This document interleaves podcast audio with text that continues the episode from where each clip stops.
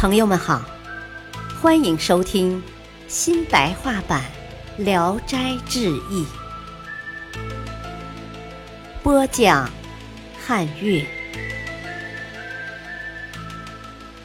卷二，海公子。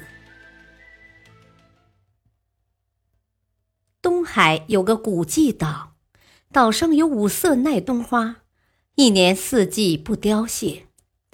但是岛上自古以来没有居民，人迹也很少到。登州的张生生来好奇，喜欢出外游览。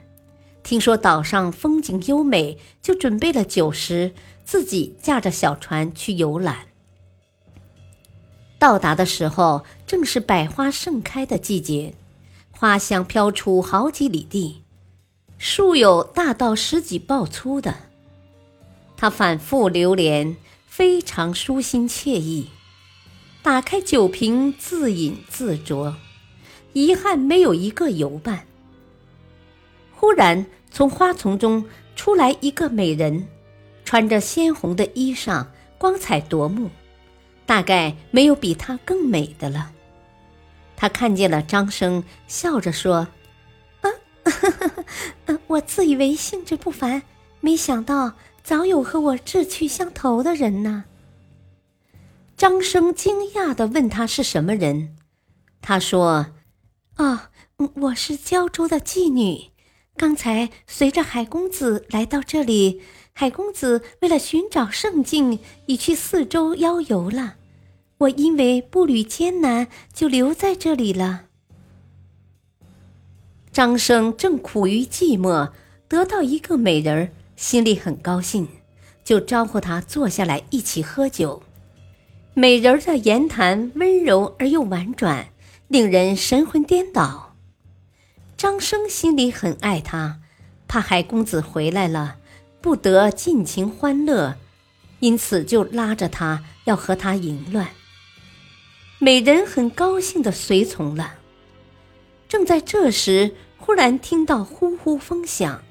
草木倒折出了声，美人急忙推开张生，爬起来说：“啊海公子来了。”张生系上衣带，吃惊的四望，美人已经不见了。不久就看见一条大蛇从树丛里爬出来，比大竹筒子还粗。张生非常害怕，躲在一棵大树的后面，希望大蛇看不见他。大蛇爬到大树跟前，用身子连人带树一起缠上，绕了好几圈。他的两条胳膊被直直的捆在胯骨的两边，一点儿也弯曲不得。大蛇扬起脑袋，用舌头刺破了他的鼻子，鼻血直往下淌，流到地上，聚成一个小水坑。大蛇就低下脑袋去喝血。他自料必死，忽然想起腰里佩戴着一只荷包，里面有毒杀狐狸的药，因而就用两个指头夹出来，扯破包裹，把药堆在手心里，又侧转脖子看着自己的手掌，让鼻血滴在毒药上，顷刻之间就滴了满满一大把。